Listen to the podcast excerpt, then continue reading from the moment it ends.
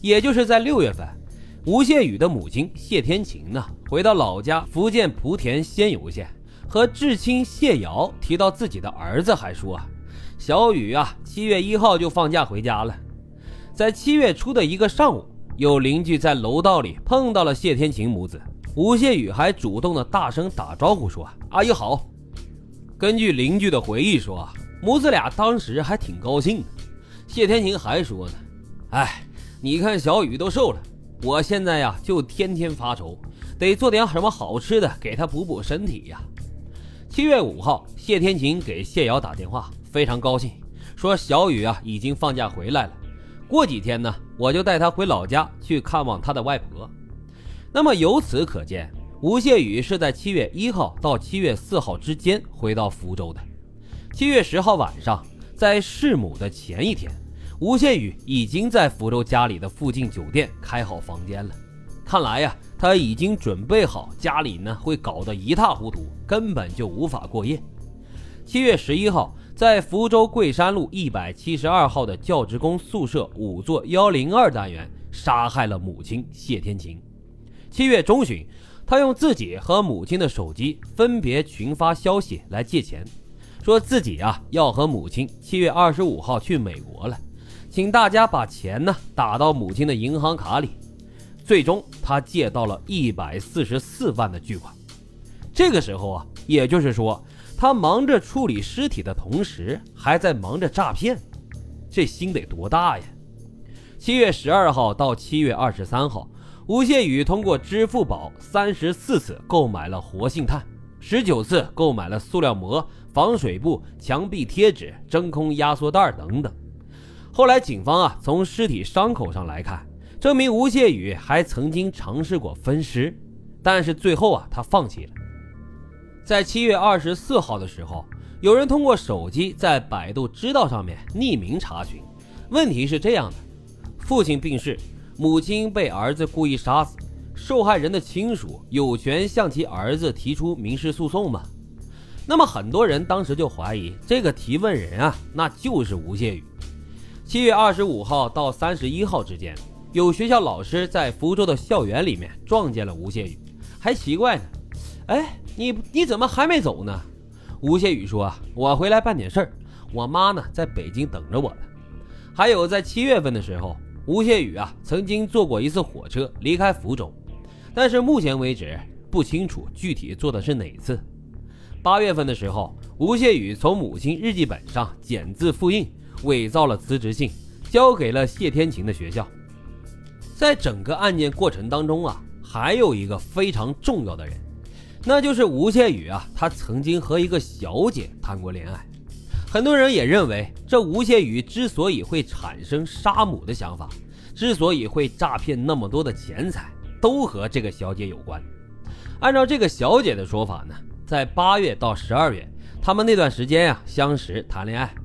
这个小姐啊是河南人，一度呢在上海工作。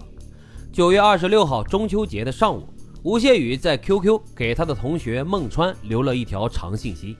当时啊，吴谢宇还在社交网站上统一回复同学们他现在的近况。十月七号，也就是吴谢宇的生日，这一天他跟同学们也电话联系过。十月份，他还从上海寄出过一个辞职表格给谢天晴的年级主任。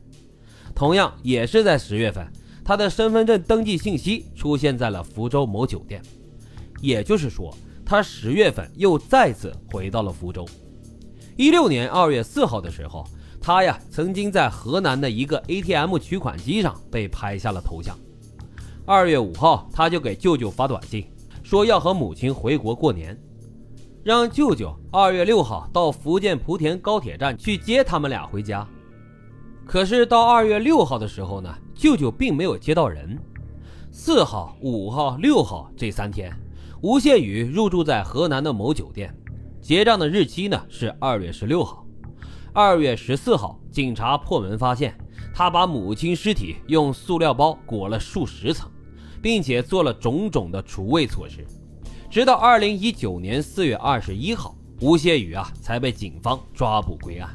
被捕的时候，他身上带了三十多张身份证，都是通过网络购买的。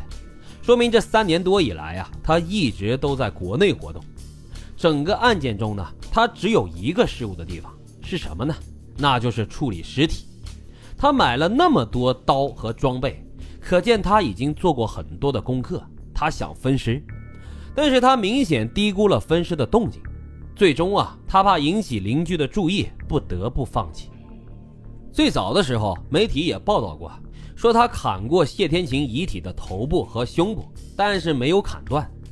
整个过程都看不出来他对母亲的尸体有什么忌讳或者是感情。为什么说如果他当初分尸了，就可以称作完美的犯罪了呢？我们来假设哈，分尸之后，吴谢宇把谢天琴的遗体都处理完毕。那么，在邻居和同事和朋友们看来，此时的谢天琴已经陪着儿子去美国了。哪怕一两年之后他们音讯全无，这些被骗的亲友啊，也只会认为肯定是这对母子在美国混得不好，想赖账。有的呢会自认倒霉，哪怕有人会报警，很有可能啊也不会立案。即便是这个期间，福州地区发现了尸块。但是由于失踪人口中没有过谢天琴，警方啊也不会和他联系起来，最终很可能会因为查不出尸源而不了了之。但是在现实之中啊，他用活性炭把尸体临时保存在家中，这就意味着这案子迟早会暴露。警方第一个怀疑的对象也一定就是他。他用护照出国留学，成绩再好，工作取得再大的成就，又有什么用呢？只要他实名实姓，总会被警方找到，打回原形的。对于他来说，永久脱罪的可能性就没了，剩下最好的结局就是跑路，隐姓埋名。但是话说回来哈，如果吴谢宇自己不给舅舅发那条信息，尸体呀也不可能这么早就被关注，至少要拖到等房子拆迁了再被发现，也是很有可能的。